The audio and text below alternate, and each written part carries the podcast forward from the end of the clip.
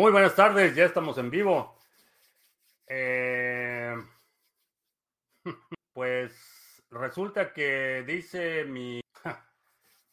Resulta Facebook dice que mi contenido va en contra de los estándares de la comunidad y que por eso, supongo que por eso borraron todos mis live streams de ayer. Acabo de ver el mensaje, estuve tratando de investigar qué pasaba, pero no. Así es que me dice que ya no me deja transmitir en vivo Facebook, que porque lo que digo no les gusta. en fin, pues ni modo.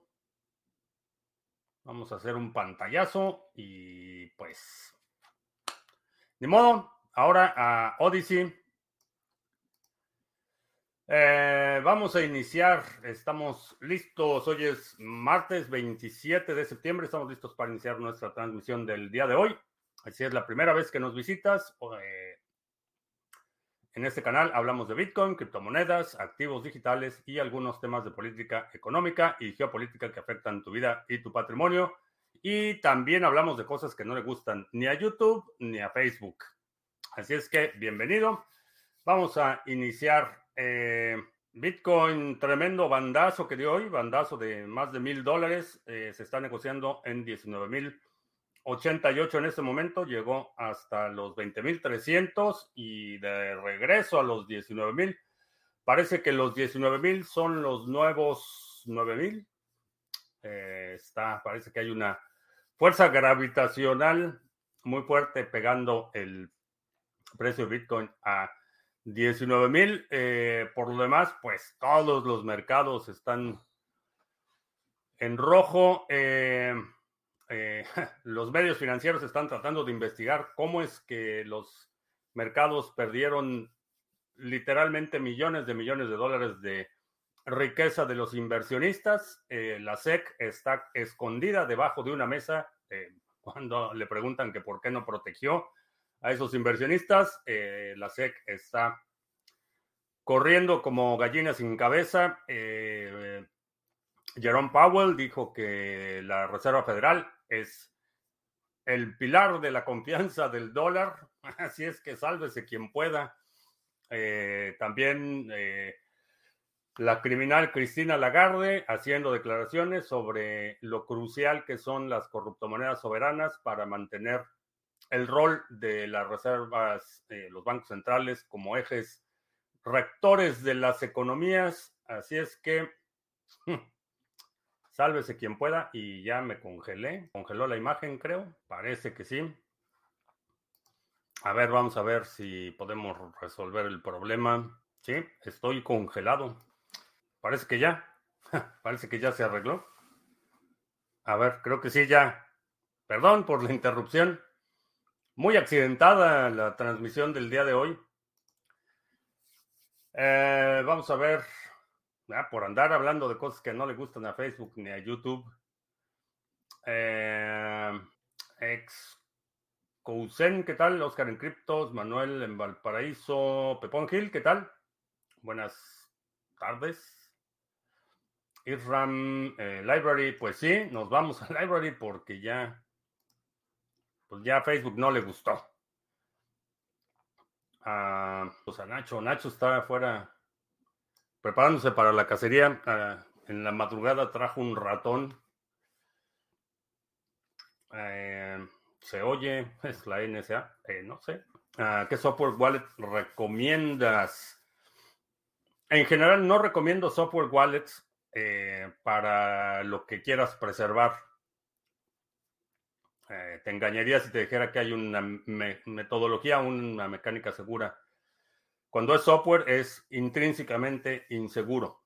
Entonces, eh, de la misma forma que tienes, por ejemplo, una cuenta de cheques eh, que utilizas para actividades diarias y tienes una cuenta de ahorros, tu cuenta de ahorros debe estar protegida por una cartera en hardware. Eh, tu cuenta de cheques, que es lo que utilizas para hacer transacciones diarias, eh, la que tiene movimiento de dinero, la que utilizas para pagar cosas, la que le das a terceros, todo eso eh, puede ser una cartera en software. no es lo ideal, pero puede ser un mecanismo. Para eso utilizo principalmente Exodus. y utilizo Coinomi en el teléfono. Esas son las que eh, utilizo más.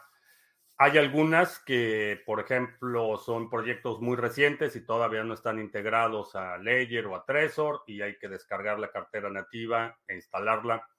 Eh, pero si es una multiactivos, la que yo utilizo es Exodus y en mi opinión es de las soluciones más robustas.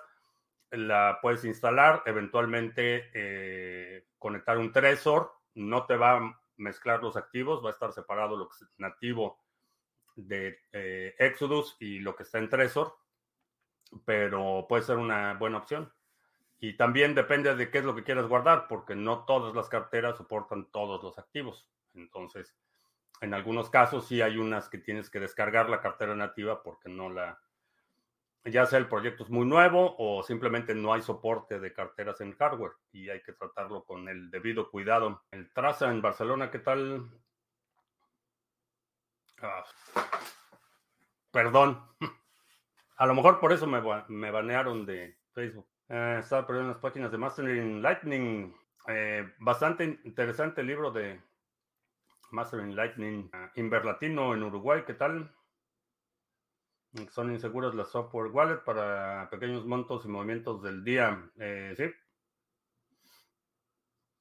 Unstoppable. Nunca he utilizado esa Unstoppable. Eh, no, no recomiendo carteras basadas en web, eso sí. Eh, si vas a instalar una cartera en software, instálalo en tu computadora y asegúrate que tengas respaldo de las llaves por si algo le pasa a tu computadora y asegúrate que preferentemente tengas segmentada la actividad, no la tengas instalada ni en la misma máquina o en el mismo usuario que utilizas para todas tus actividades normales. Manténlo lo más separado posible. Dentro de un par de meses se puede volver a minar con tarjetas gráficas. Eh, ¿Volver a minar qué? Eh, Ethereum no. Eh, de hecho, ya hoy anunció Vitalik que publicó un libro con todos sus escritos sobre las razones, todas sus hipótesis sobre proof of stake y por qué era mejor. Entonces, Ethereum no. Eh, Bitcoin tampoco. Eh, ya eh, Wuhan Yu, el cofundador de Bitmain, ya anunció un fondo de inversión, 250 millones de dólares, para adquirir activos en, en, en problemas de minería. Entonces, eh, honestamente no, no creo que puedas volver a minar ni Bitcoin ni Ethereum con tarjetas gráficas. Eh, están las opciones, las que yo recomendaría sería la de Ravencoin o la de... Eh, Ravencoin es una buena opción. Ethereum Classic es otra alternativa. Sí, el, te pone el presidente del Club de la Próstata Inflamada, hace tiempo que no se reportaba por acá. Curse Poet, eh, ¿qué tal? Ah, se vio completo cuando cambiaste la cámara. Ah, es que estuve haciendo labores mecánicas hoy, porque también esas se tienen que ajustar como ajustas el asiento de un vehículo. Esas también se tienen que ajustar. Entonces estaba haciendo algunos ajustes. ¿Cómo le puedes seguir el rastro al movimiento de criptos? Hay mucho que leer diariamente. Pues mira, el primer paso es tener una persona en tu vida que te apoye en tus locuras, eso es una cuestión importante. La otra es tener un podcast que te dé la excusa de estar leyendo todo el día. Esa es, otra, otra buena forma de hacerlo. Eh, no, tienes que establecer prioridades. Hay, hay proyectos, digo, muchas veces gente que eh, pregunta aquí por cosas que no tengo ni la menor idea de qué están hablando porque no puedo seguir todo todo el tiempo. Tengo, eh, establezco mis prioridades, hay proyectos que me interesan y, le dedico más tiempo. Eh, por ejemplo, ahorita estoy en la necesidad de establecer un bridge entre Ethereum y otra cadena.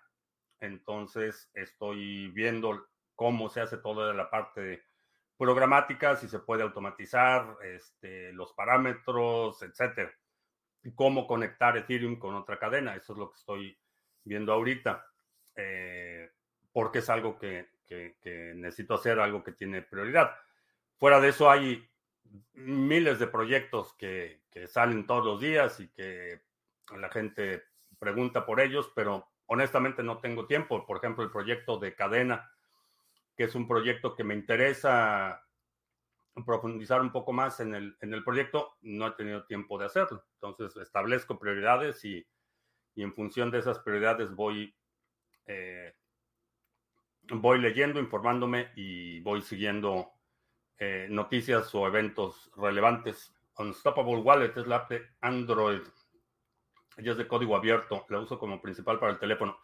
En el teléfono, eh, en el teléfono, en el teléfono solo pondría lo que tendrías en tu cartera. Eh, los teléfonos son, si las carteras en software en general son vulnerables, los teléfonos son todavía más ah, por dos razones. Primero, porque está contigo todo el tiempo, entonces la posibilidad de que la pierdas es mucho mayor que una computadora. Esa es la primera. La segunda, por su arquitectura y por su uso, es más fácil que, se dañen. Eh, si tienes la cartera y tienes un respaldo en la nube con las llaves privadas, pues eso es un serio problema. La otra cuestión es que son más vulnerables ataques. Eh, tienes muchísimos más vectores de ataque que en una computadora y no es tan fácil distinguir cuando un teléfono ha sido infectado. Eh, y esto es crucial en las computadoras. Empiezas a notar signos muy evidentes de que la computadora ha sido comprometida. En el teléfono no. En el teléfono pueden pasar meses o literalmente años con un teléfono comprometido y tú una idea que está comprometido. No es tan evidente para el usuario cuando hay un problema de seguridad. Entonces, eh, digamos que tu teléfono es lo que tendrías en tu cartera o en tu pantalón en efectivo tu cartera en software, en una computadora, puede ser tu cuenta de cheques y ya tu cuenta de ahorros, donde está todo tu patrimonio, eso sí ya tendría que ser algo más, más sofisticado, como mínimo una cartera en hardware, como mínimo. Eh, la otra serían ya esquemas multifirmas y cosas un poco más complejas, pero en ese, en ese orden de, de jerarquía, digamos, el teléfono, pues tienes ahí, digo, dependiendo de dónde estés y muchas circunstancias. El dinero que, pues, si lo pierdes te arruina el día, pero no vas a dejar de pagar tu renta o no vas a, no va a causar un, eh, despojo total. Entonces, en esa progresión lo, lo, organizaría. Cardano no tenía una especie de traductor. Eh, sí, pero eso es para mover eh, tokens que tú administras, o sea, que tú tienes el contrato. Eh, estoy viendo el bridge, eh, eh, necesito hacer un bridge y además no es a Cardano. Entonces, esa es la otra cuestión que, bueno, no voy a dar más detalles, pero cuando dices que tu nodo no va a autorizar un cambio, ¿a qué te refieres? actualización. la versión del software determina el set de reglas que tu nodo está instrumentando. Entonces, si por ejemplo hay un BIP X y no estoy de acuerdo en el cambio eh, en ese software, simplemente no instalo la nueva versión. Eh, y el no instalar esa nueva versión es la forma en mantener el status quo. Y si no hay un nivel mínimo de aceptación en el consenso de la red, esos VIPs no se activan. Eh, e, esa es la, forma en la que votan los nodos, es por el software que están utilizando. No sé a qué le di clic en Fountain y todos los ads que tenía acumulados, al parecer los doné al podcast de Criptomonedas TV. Pues no hagas eso, pero gracias. Eh, no, no sé qué hiciste, pero si eso pasó, pues gracias. Ya están aquí, ya llegó la mosca de la NSA. Eh, Poet, soy nuevo en el canal, soy casi nuevo en el mundo de las criptomonedas. Si hago trading o mino cripto, sí, hago de los dos, hago trading, eh, no intradía, y también eh, estoy involucrado en proyectos de minería, de staking, de desarrollo de software, implementación de pagos y un largo etcétera. Pero sí hago de los dos, no, no intradía, ni hago scalping. Eh, no, scalping es cuando haces muchas operaciones con ganancias muy pequeñas, entonces le vas ganando muy poquito, muy poquito, pero muy rápido. Eso no lo hago. Adiós del nuevo pool. Eh, sí, parece que, bueno, no, parece que sí. Este, todo está de acuerdo al programa. Entonces, eh, vamos a ver. Si todo sale bien, pues sí, ya lo anunciamos. Si hay que retrasarlo, pues ya lo retrasamos. Una vez avance de programación para One. No sé qué te refieres con avance de programación para One. One. Ah, ¿Qué debe suceder para que los índices alcistas como el SP500, el Dow Jones, vuelvan a ser alcistas? Lo que se necesita es que el mercado toque fondo y después que cuando empecemos ya el proceso de recuperación, entonces van a empezar a ser alcistas de nuevo. Eh, ahora, los índices como tal representan el desempeño de las empresas involucradas en el índice. El Dow Jones es un índice industrial, empresas de manufactura, industria pesada. El SP500 eh, son las 500 empresas más grandes de,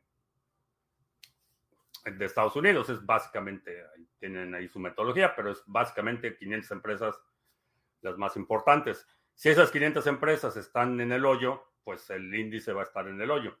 Eh, si las empresas que eh, conforman el Dow Jones están en el hoyo, pues el índice va a estar también en el hoyo. Y ese es el caso. La mayoría de los negocios están en el hoyo. Eh, el nivel de endeudamiento de muchas empresas ha llegado al punto en el que de las 500 empresas que conforman el SP500, hay 400 que no podrían pagar el interés de su deuda o el servicio de su deuda con su flujo de efectivo. Entonces, eh, no, hay forma, no hay forma de que ese tipo de empresas puedan operar eficientemente. Entonces, eh, ¿qué es lo que tiene que pasar? Que termine la caída por completo, que toque fondo y después empieza el nuevo eh, proceso de recuperación. Pero ese alcista no va a ser del nivel máximo, va a ser del nuevo mínimo, que dependiendo de la tendencia a largo plazo, ese nuevo mínimo puede ser mayor al del 2008 o puede ser inclusive menor. Eso ya lo veremos hasta, hasta dónde está el fondo. Eso todavía no, no lo sé, pero estamos hablando de un proceso de varios años. No, no va a ser para fin de este año, eso sí me queda claro. Eh, signos daría una computadora comprometida. Generalmente empiezas a notar eh, limitaciones de recursos, problemas de memoria o que la computadora empieza a sentirse más lenta o empiezas a ver que aun cuando el proceso interno de la computadora, la conexión es muy lenta, que quiere decir que hay mucho tráfico de salida. Eh, en fin, hay, signos que, hacen evidente algunas funciones. De repente la pantalla hace un movimiento extraño, eh, ese tipo de señales. CB27 en Orlando esperando el huracán. Sí, bueno, pues ya, ya, ya está ahí. Ian ya les está tocando la puerta, pero espero que te hayas preparado. Espero que te hayas preparado y que todo salga bien. Repórtate en cuanto puedas. Eh, ¿Qué opino de que Petro haya abierto la, la frontera de Venezuela con Colombia? Pues esa, esa coca no se, no se mueve sola.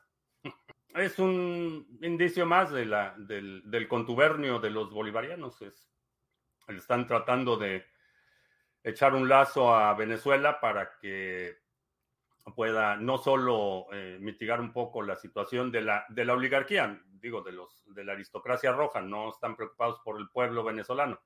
Eh, están tratando de darle un respiro a la aristocracia roja bolivariana. ¿Sabido qué pasó con la ley Bitcoin? Ha perdido tracción. Eh, cumplió un año la ley Bitcoin, hubo ahí varios análisis, pero honestamente, y lo dije desde el principio, me pareció una mala idea desde el principio. Eh, los resultados, creo que el, neto ha sido más positivo por la inversión y la atracción que ha tomado que, que por haber adoptado Bitcoin en sí mismo. El beneficio en términos de inversión, de turismo, de actividad económica, definitivamente eh, un em, buen empujón, eh, tan buen empujón que puede significar la, que ya tome el, control eh, el autoritario Bukele que se reelija. Si, si la situación no estuviera tan mal como mucha gente pretende asumir o, o pretende presentar, no habría ni siquiera posibilidades de reelección, pero parece que tiene suficiente apoyo popular por la situación del país eh, que se va a reelegir. Entonces, pues parece que le salió bien la jugada. Estuve viendo pruebas con CPU donde la refrigeraban con nitrógeno líquido. Me dio una gran idea que pueda probar eh, para minar Monero. La CPU i9 llegan a 8 GHz. Eh, la refrigeración con nitrógeno mm, puede ser interesante.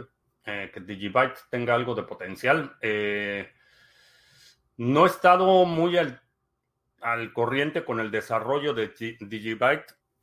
Otro, otro golpe al presupuesto de la NSA. Este, no estado muy al pendiente del desarrollo. Ah, para nuestros amigos en el podcast, acabo de matar una mosca de la NSA con mi super matamoscas de Bitcoin. Eh, no estado muy al pendiente del desarrollo de Digibyte, pero en principio me gusta, me gustan los principios de desarrollo. Eh, creo que no ha tenido mucha tracción o la suficiente tracción, pero pues, creo que tiene, tiene buen potencial. Ya casi se va el año siguiendo la tendencia de cada año cuando se dará una subida. Eh, octubre es un mes alcista para Bitcoin. Ah, generalmente durante el mes de octubre sube. En términos de ciclos, eh, el que estoy observando es el ciclo de cuatro años, entonces no espero mucha acción alcista eh, el resto de este año, pero pues estamos dando bandazos de mil dólares al día, entonces eh, con tanta incertidumbre y tanta gente buscando refugio y tanta gente buscando, y, cuando hablo de refugio no estoy hablando de Du que está el fundador de Terra, que está este, a la fuga, se dio a la fuga, eh, movió 3.000, eh, no, 300 bitcoins, los desaparecieron de su cartera y pues ya el Interpol tiene la nota roja para detenerlo para fines de extradición.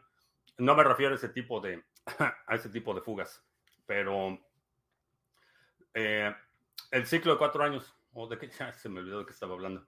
El ciclo de cuatro años, eh, ese es el que estoy siguiendo. Y vamos a ver bandazos eh, por, ah, la fuga, por el, la fuga de capitales, a eso, a eso iba. Eh, hay mucha gente buscando refugio de su patrimonio por alguna razón que no me explico y que parece que ya de plano este, perdió el juicio por completo. Erdogan, el presidente de Turquía y el, Banco Central de Turquía volvieron a bajar las tasas de interés.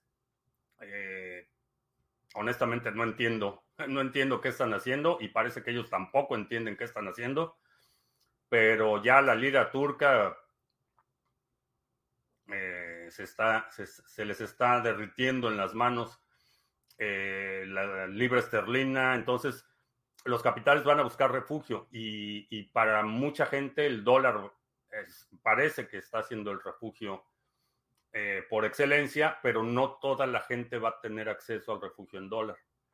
Entonces, eh, puede ser que, a lo largo de este año veamos algunos bandazos alcistas de Bitcoin. Eh, también esperaría que fueran muy más regionalizados, más tipo lo que vimos en el 2000 19 eh, principios del 2020, donde veíamos que, de repente en la India el precio se disparaba o que en Argentina el precio se disparaba, etcétera.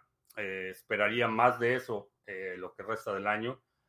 Y el ciclo alcista a largo plazo, ciclos de cuatro años, es lo que estoy observando. Hay números de referido para el bot de OTC. sí, eh, el número es tu nombre de usuario de Telegram. Pero sí, sí, tenemos programa de referidos. Eh, ya no me acuerdo, creo que el 30%, 30 estábamos dando de referidos. A ver, vamos a ver. No me acuerdo en cuánto quedamos. Ah, plan de referidos. Eh, ah, sí, 30%. Bastante. Ya me pondré Voy a poner a referir gente porque, a ver, vamos a, vamos a compartir la pantalla. Aquí está, en las preguntas frecuentes del OTC Trading Desk. Aquí está, ¿tiene plan para referido? Sí, al crear tu cuenta en el bot podrás generar un link de, referido que podrás compartir con tus contactos. Las recompensas por referido son del 30% de los pagos realizados. Así es que mientras tus, tus referidos este, paguen, tú recibes el 30%. ¿A qué se refieren cuando dicen pagar la prima de un derivado o futuro? Eh, pagar la prima es el contrato, es el, costo del contrato, eh, no el resultado. Eh, los futuros, los derivados son contratos. de hecho, el nombre completo son contratos futuros. los derivados también son un contrato. Un derivado puede ser una opción en la que te digo que tengo 100 hectáreas de maíz eh, y en seis meses que esté listo el maíz te lo voy a vender a X cantidad por tonelada. Eso es un contrato, es un contrato futuro. No, yo no tengo el maíz ahorita y tú no tienes el maíz ahorita. Ese maíz no existe en este momento. Entonces, en el futuro, me estoy comprometiendo a venderte ese maíz a X precios. Es un contrato futuro. La prima es lo que tú o yo estamos pagando por establecer ese contrato. No es, el, no es la sustancia del contrato, pero lo que cuesta eh, ese contrato, lo que, lo que comprador y vendedor de ese contrato están pagando, esa es, esa es la prima. Ahora, un derivado es si, por ejemplo, tú y yo tenemos este contrato futuro de maíz y mi primo Juan dice, voy a hacer un contrato en el que si ese contrato falla, entonces yo recibo X cantidad de dinero. Ese es un derivado, porque tú y yo no tenemos el maíz, pero ese maíz va a existir, es un futuro. Alguien más está haciendo una apuesta del resultado de ese contrato que tenemos tú y yo. Ese es un derivado, porque ni tiene el maíz, ni, va a participar en el futuro. Está haciendo una apuesta sobre el resultante de este contrato. Y ese tipo de derivados puede ser sobre cualquier cosa, puede ser sobre nuestro contrato futuro de maíz o puede ser eh, eh, un contrato sobre el precio del SP500 a final de año o puede ser un contrato sobre cualquier evento eh, que tenga una finalidad. No, I was banned for, yeah, I agree. Yeah, they don't like what I'm talking about. 7, 8, 12, 12. Hace tiempo que no te veía. Pues yo aquí estoy todos los días. Lunes, miércoles y viernes, 2 de la tarde. Martes, jueves, 7 de la noche. Y ya no estamos en Facebook. Ya me corrieron de Facebook. Además borraron todos los, todos los archivos. Todos los videos en vivo que tenía ahí y los borraron. Entonces, pues pues ya, creo que vamos a cerrar la página. Voy a hablar con nuestro moderador en Facebook y se me hace que ya voy a cerrar la página. Pues, voy a publicar un video donde les diga adiós y adiós Jonas en Leondres. No sé dónde sea eso, pero es en Gibraltar. Suena como parte de Gibraltar, que no es ni León ni Londres. Los aparatos eléctricos serían mucho más caros si Taiwán fuera bombardeado por China. Eh, no, bueno, no por Taiwán, por China. Eh, China no tiene la capacidad de producir chips de alta gama. Eh, los chips, por ejemplo, de una computadora son fabricados en Taiwán, no los fabrican en China. y de ahí hacia arriba, los chips más sofisticados, los que utilizan sistemas de control de misiles y esas cosas, son fabricados aquí en Estados Unidos. en, en términos de, semiconductores y todo lo que son sistemas de control de flujos, eh, chips de alta gama, esos no los fabrica China. China no tiene la, capacidad. Eh, Taiwán fabrica los de rango medio, eh, los que utiliza el sector automotriz, los que utiliza el, sector de navegación, por ejemplo, los que utilizan los aviones, esos son aquí. en términos de, de valor de mercado de los chips, Estados Unidos, aunque el número de chips es relativamente pequeño, eh, el monto representa el, 65% del mercado de los chips. Y estamos hablando de, los chips que utilizan aviones, radares, este, aplicaciones de eh, aeroespaciales, satélites, todo eso. Los chips, de muy alta gama. Los chips que fabrica China son los del Internet de las Cosas, la máquina de margaritas que cantan mientras mezcla tu margarita o este, el, el VIP que hace la lavadora de platos cuando termina. Ese tipo de chips son fabricados en China. Principalmente el Internet de las Cosas, los chips muy baratos de webcams y cosas así. Eh, controladores de carga de USBs. Todos los chips de gama muy baja son los que fabrican en China. Entonces, habría problema por el conflicto, porque tendrías eh, China y en un conflicto con, obviamente, con sanciones y Taiwán bajo ataque. Entonces, sí verías una interrupción.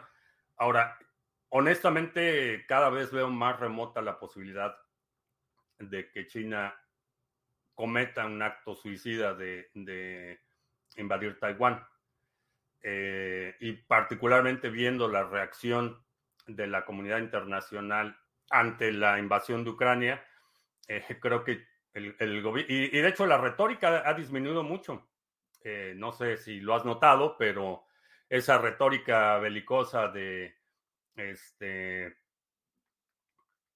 de agresiva eh, se ha disminuido muchísimo, particularmente los medios oficiales chinos en el exterior, lo que han estado simplemente dándole ahí algunas su maicito a la, a la narrativa rusa, pero no están hablando ya de invadir Taiwán, ni mucho menos porque se, se podría colapsar eh, China. Eh, hablábamos el otro día de, la situación de la población en China, como la, la pirámide de población está totalmente invertida. Entonces, eh, solo es cuestión de 10 años antes de que China empiece a tener severos problemas simplemente por la demografía. Eh, se está reduciendo rápidamente su, no solo su fuerza laboral, sino su base de consumo interno. Entonces, va a ser cada vez más dependiente. De por sí esto, digamos que un 80% dependiente de las exportaciones. Y tienes un mercado interno que se está encogiendo rápidamente, tienes que incrementar el nivel de exportaciones para poder mantener, eh, sostener el crecimiento. Entonces, desde el punto de vista económico, no sé, militarmente, a lo mejor sí, el, ejército es capaz de hacer algo más que participar en desfiles, a lo mejor sí, pero desde el punto de vista económico, no, no creo que se vayan a aventurar a invadir Taiwán, van a seguir con la retórica eh, de, una nación única, van a seguir presionando organismos internacionales para que no reconozcan a Taiwán. Esa política va a continuar, pero la perspectiva de una invasión de Taiwán, honestamente, la veo cada vez más, más remota. Tendría que ser un acto extremadamente desesperado de Xi Jinping para, para hacerlo. Eh, veo la posibilidad cada vez más, más remota, francamente. And está consiguiendo lo que esperaba. No lo sé. Eh, Aragón me pareció, siempre me pareció un proyecto interesante. Eh, creo que la idea de poner dinero real en un experimento de esa naturaleza era muy anticipado, pero parece ser que ah, se está cocinando ya un, ya está tomando tracción esa idea de las cortes descentralizadas. Eh, hace un par de meses, eh, Vitalik había publicado en Twitter que, pues, que, alguien debería hacer un, un estándar para tokens de Ethereum que fueran revertibles, con transacciones revertibles, específicamente para ese token. Eh, un grupo de académicos anunció hace un par de días su, su modelo, que es un estándar de Ethereum que tendrías un recurso de apelación ante una corte descentralizada para revertir transacciones. A diferencia de la sugerencia de Vitalik, lo que estos académicos están proponiendo es una, un mecanismo para revertir cualquier transacción en Ethereum y también para eh, sancionar eh, distintas regiones bajo distintos criterios. Entonces, básicamente estos académicos lo que están inventando es un banco central donde tienes un, un grupo de personas que decide si la transacción pasa o no pasa y si pasó la pueden revertir.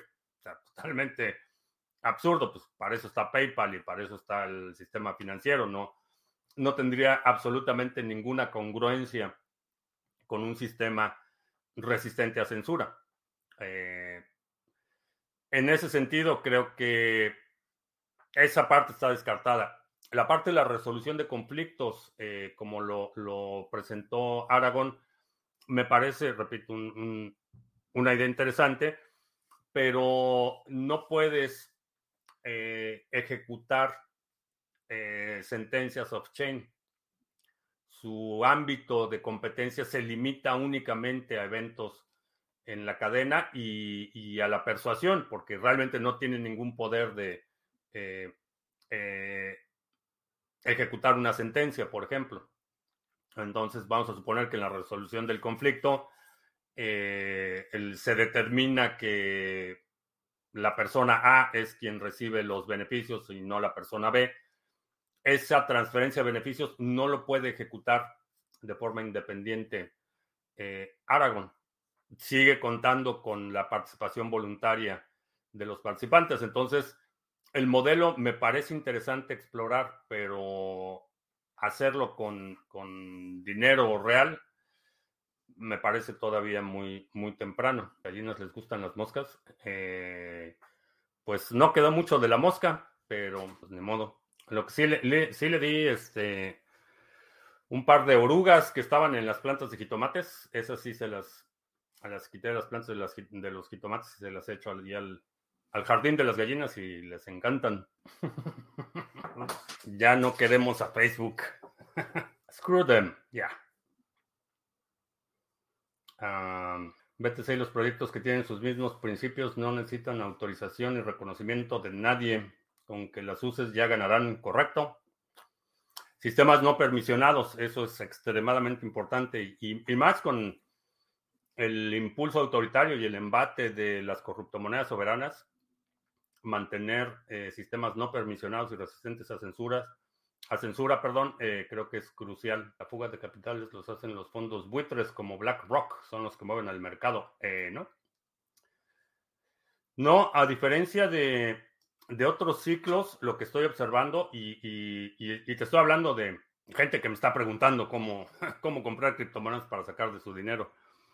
Este, son, no son los grandes fondos de inversiones. Cualquier persona que tenga ahorros y que tenga dos neuronas que funcionan, sabe que tiene que proteger su patrimonio.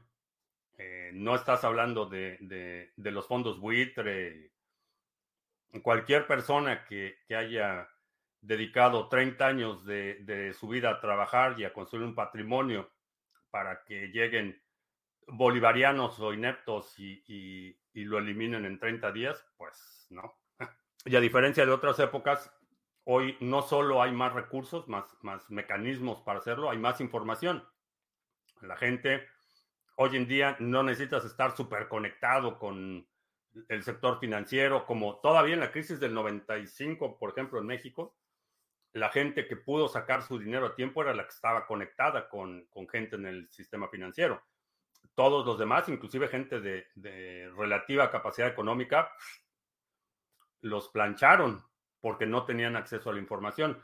Hoy en día la gente tiene acceso a información y está mucho más al pendiente, aun cuando no entienda todo esto, lo que hablamos del modelo fiat y del dinero basado en deuda y todo eso, la gente está mucho más eh, atenta a lo que está sucediendo.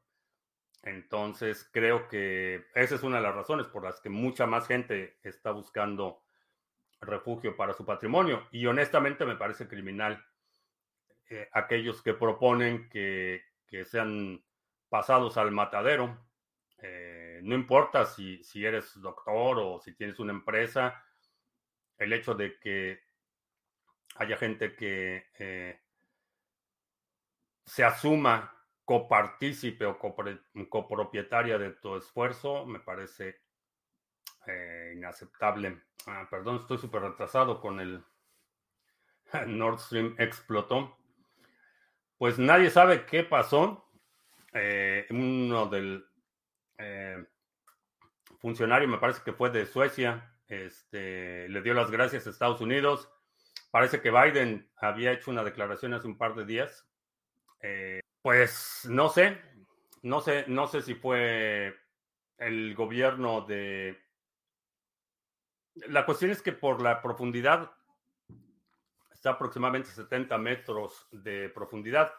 Entonces, no necesitas un submarino súper especializado un equipo de, buzos eh, medianamente competentes puede, puede llegar a esa profundidad y pues con una con un pico, con una con cualquier instrumento eh, puedes dañar la tubería. Entonces no se requiere un submarino, un equipo súper especializado. A esa profundidad, pues, creo que hasta los hasta los eh, no sé, un, buzo de, de, de, un destino turístico lo puede hacer. A 70 metros no es, no es demasiada profundidad.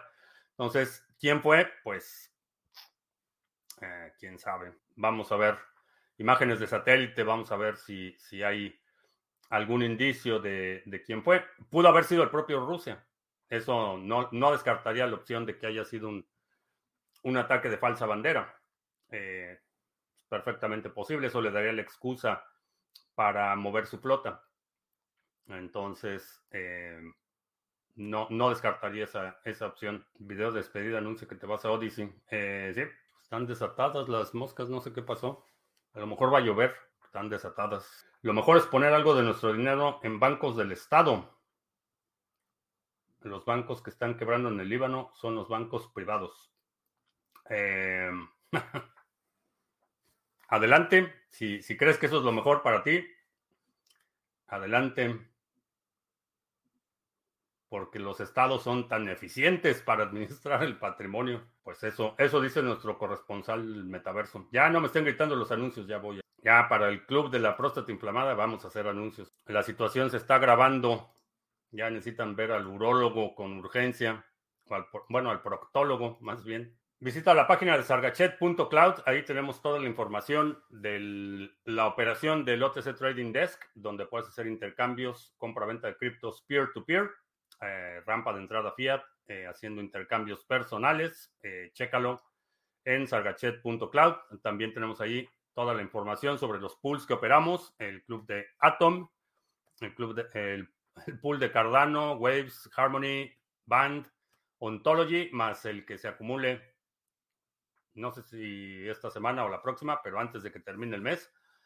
También información sobre los pools de minería y otros proyectos eh, que desarrollamos como Sarga. Eh, chécalo en sargachet.cloud. También, eh, si estás en este tema de las criptomonedas, te recomiendo que protejas tu privacidad online de criminales y vigilancia no deseada. Para eso utilizo NordVPN y si utilizas el enlace que está apareciendo en la pantalla o que está en la descripción, NordVPN te va a presentar la mejor oferta disponible en ese momento y si contratas el servicio, a mí me da una pequeña comisión que convertiré en satoshis lo antes posible. Y también si quieres hacer intercambios de eh, cripto a cripto, sin tener que proporcionar información personal, sin KYC, eh, checa el exchange de criptomonedas TV en exchange.criptomonedastv.com. Es un proyecto que tenemos con SimpleSwap y pues eh, no te tienes que registrar, no tienes límites y es bastante eficiente el exchange de eh, criptomonedas TV. Chécalo, exchange.criptomonedastv.com. ¿Qué tan de acuerdo estás con la frase de blockchain es un producto no deseado de Bitcoin. En el caso de Bitcoin es correcto. Ah, por lo visto se oyeron explosiones antes de salir las burbujas. Es posible. Eh, es posible. También pudo haber sido un problema con la presión en la tubería. Eso no hay que descartarlo. Eh, no hay que descartar. Definitivamente es muy sospechoso, pero no hay que descartar la incompetencia. Particularmente porque Estamos hablando de la operación de un gasoducto que requiere mantenimiento, que requiere equipo especializado, equipo de monitoreo, y bajo el esquema de sanciones, eh, asumo que el mantenimiento que se le ha dado a esa línea ha sido subóptimo. Entonces, no hay que descartar la, la incompetencia o la negligencia como una posibilidad. No se daña a modo turístico, según entendí. No, a lo que me refería es que una profundidad de 70 metros no es, vaya, no, no requieres este, un submarino, no requieres eh, buzos, este, vaya, ni siquiera los que, los que instalan ese tipo de tuberías, eh, buzos, por ejemplo, los que trabajan en, eh, plataformas petroleras y todo eso, trabajan una profundidad mucho mayor que 70 metros. Entonces, 70 metros no es, no requieres el tipo de equipo especializado que requerirías para, para mayores profundidades. Un broker es más seguro que un banco. No necesariamente. Eh, no necesariamente Depende de qué broker y depende de qué banco, pero en general, en algunos casos, si es un broker, por ejemplo, no regulado, vas a tener mucho menos protecciones que, en un banco, porque ahora dicen que Ethereum podría tener problemas con la SEC al ser considerado como un security, las ganancias de staking podrían suceder lo mismo que con las de cripto.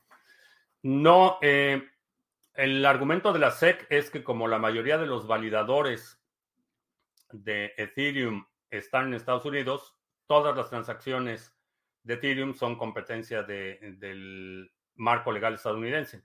Ese es el argumento inicial. La parte de los securities tiene que ver más con los nodos validadores, en el que el staking depende del desempeño del nodo validador. Pero eso todavía es una hipótesis legal, eh, pues parte de una demanda, todavía no hay precedente legal la Comisión de Valores no hace las leyes, esto es importante subrayarlo. Entonces, al nivel de la demanda que está en este momento, si el juez dictamina o acepta ese argumento, eso eh, se convierte en un referente legal. Quiere decir que en algún otro caso la SEC puede decir, ah, el juez fulano ya dijo que sí, que efectivamente son, eso es un referente legal. Eh, si en el proceso de apelación una corte superior, una corte de distrito, acepta ese argumento eh, o, los demandados refutan, tratan de refutar ese argumento y la corte lo desestima, entonces ya no hay ningún cambio. Si una corte de distrito acepta ese argumento de que Ethereum, por, esta, eh, por la razón que explica que más de la mitad de los validadores están en Estados Unidos, por lo tanto, todo lo que sucede en Ethereum es competencia legal de Estados Unidos. Si, una corte de distrito acepta eso, entonces ya se convierte en un precedente legal, que quiere decir que ya es una guía para cualquier otro juez en cualquier otro caso. Ya no revalúan esa premisa, sino que ya se acepta como un precedente legal. Y es parte del proceso, pero la Comisión de Valores no puede cambiar las leyes. Y hay un caso que acaba de dictaminar en junio la la Suprema Corte que pone en cuestión todas esas facultades discrecionales que se han atribuido las agencias gubernamentales, como la, en el caso específico es un caso contra la Agencia de Protección Ambiental, pero, pero aplica a todas las agencias del Ejecutivo. Entonces, eh, esperaría una batalla legal larga para hacer esa determinación. Cabo Rusty, un banco del Estado sería más seguro que un broker. Eh, no, un banco del Estado no es más seguro por ser del Estado. De hecho, generalmente son más incompetentes y más ineficientes. Si no, pregúntale a todos los chinos que dieron sus ahorros a los bancos del Estado. A ver cómo les está yendo. Algo raro. Hay que por pasar en las dos tuberías. La Nord Stream 2, esa no estaba funcionando. Eh, solo la 1 estaba funcionando. Ahora, no sé, no he visto con detalle la proximidad de una línea y otra y si una explosión en una pudiera afectar directamente la otra o si hay señas de que hay sabotaje específico, etcétera. Eso no, no lo he visto, pero la, la Nord Stream 2, esa no estaba funcionando. ¿Alguna solución para el desabasto de agua en el planeta? No hay desabasto de agua en el planeta. Hay una mala distribución de la población. Eh, he visto mucho desarrollo en el tema de la captura de agua de lluvia, eh, plantas desalinizadoras eh, y otros mecanismos de captura de humedad ambiental. Ahora que Ethereum es Proof of Stake, por su centralización, plataformas DeFi obedecerán a rajatables restricciones de los gobiernos. Sí, sí, ya sucedió con, con Tornado Cash. Y sí, los bancos del bienestar, exactamente. La eficiencia. Dicen que en el ventaverso a lo mejor tienen mejores gobiernos que aquí, pero, pero en este planeta, ah, que cuando voy a Querétaro, eh, no lo sé. Ah, ¿Crees que el precio del dólar en Venezuela del Norte se mantenga estable por más tiempo? No lo sé, no, no he checado eh, cómo están los fundamentales, pero puede ser que sí. Eh, pero eso puede cambiar en cualquier momento. Con el el gobierno de ocurrencias que hay, pues eso puede cambiar en cualquier momento.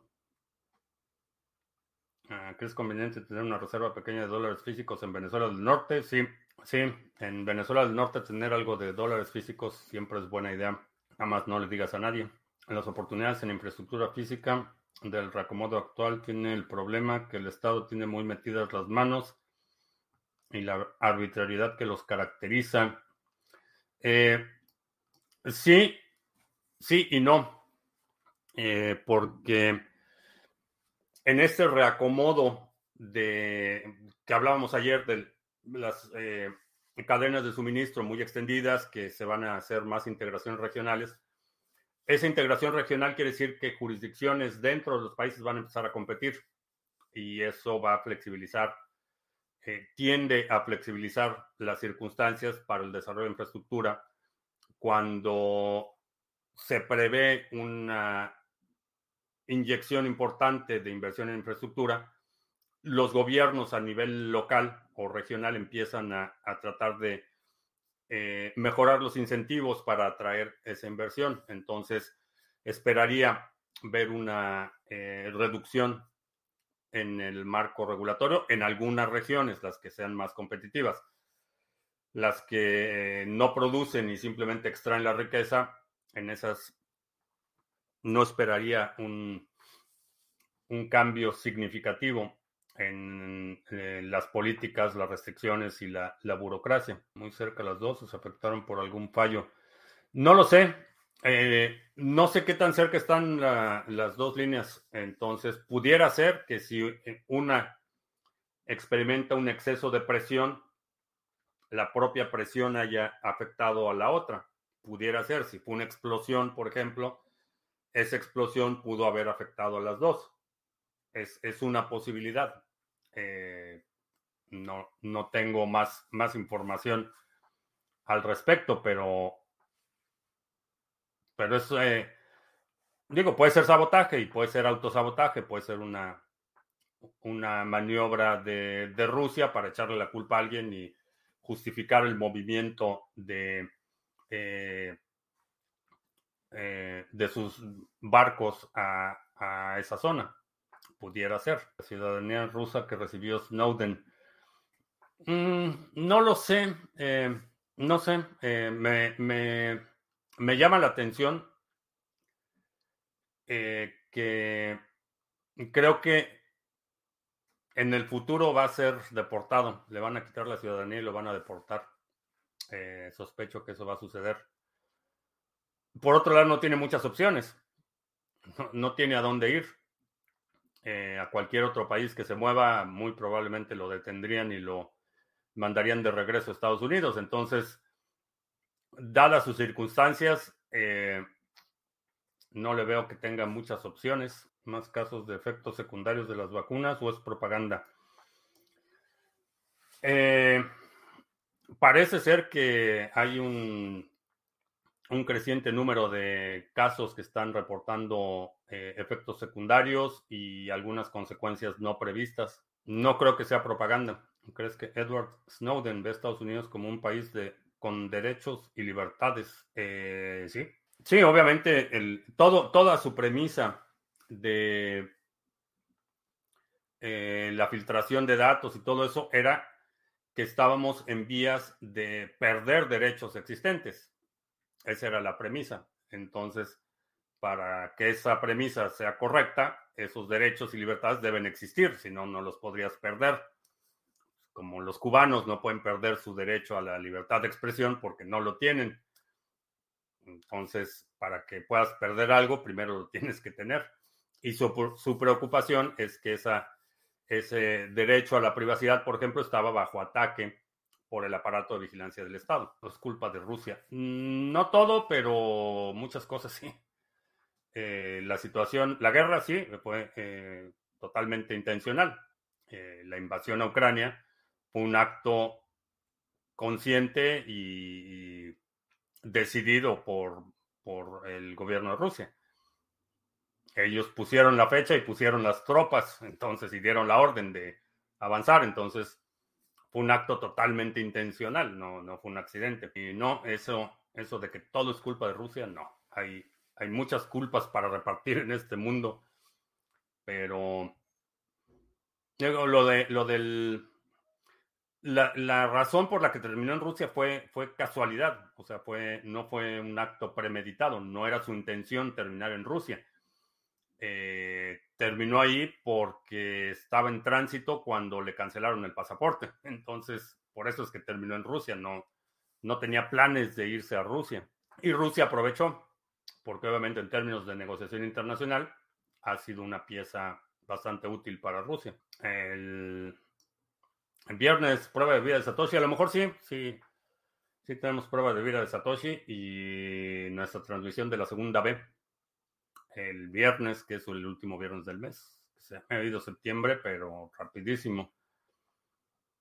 Ah, ¿Te pondrías la vacuna de la viruela del mono? Eh, no lo creo. Eh, hasta donde sé, no hay realmente aquí un foco de, infección importante. Entonces, eh, no lo creo. Si quisiera montar un nodo completo de Revencon con una Raspberry Pi, solo necesitaría descargar la wallet oficial y conectarlo usando Tor. Sí, exactamente. Es, eh, es un fork de Bitcoin. Entonces, eh, sí, un nodo va a funcionar prácticamente igual. ¿Cómo puedo esperar que la gente entienda la utilidad y beneficios abismales de BTC comparado con el fiat si en 100 años no se ha podido dar cuenta de cómo funciona la economía basada en deuda del Estado?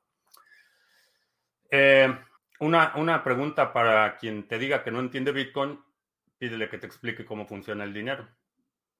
Y, creo que más que, más que, va a sonar un poco irónico que yo lo diga, pero más que una labor de divulgación en el ámbito de persona a persona, creo que sembrar la semilla de la duda del sistema financiero es mucho más poderoso que tratarlo de persuadir de, las, de los beneficios de las criptomonedas las mentes inquisitivas van a encontrar el camino natural y la gente de pensamiento dogmático se va a aferrar a lo que asume que es verdad, aunque los hechos demuestren lo contrario. Como alguien que conocemos en el metaverso. También si yo fuera gente de la CIA amenazada por Estados Unidos, haría escala en Rusia, pura casualidad se quedó atrapado porque estaba en tránsito cuando cancelaron su pasaporte. Esa, esa fue la, circunstancia.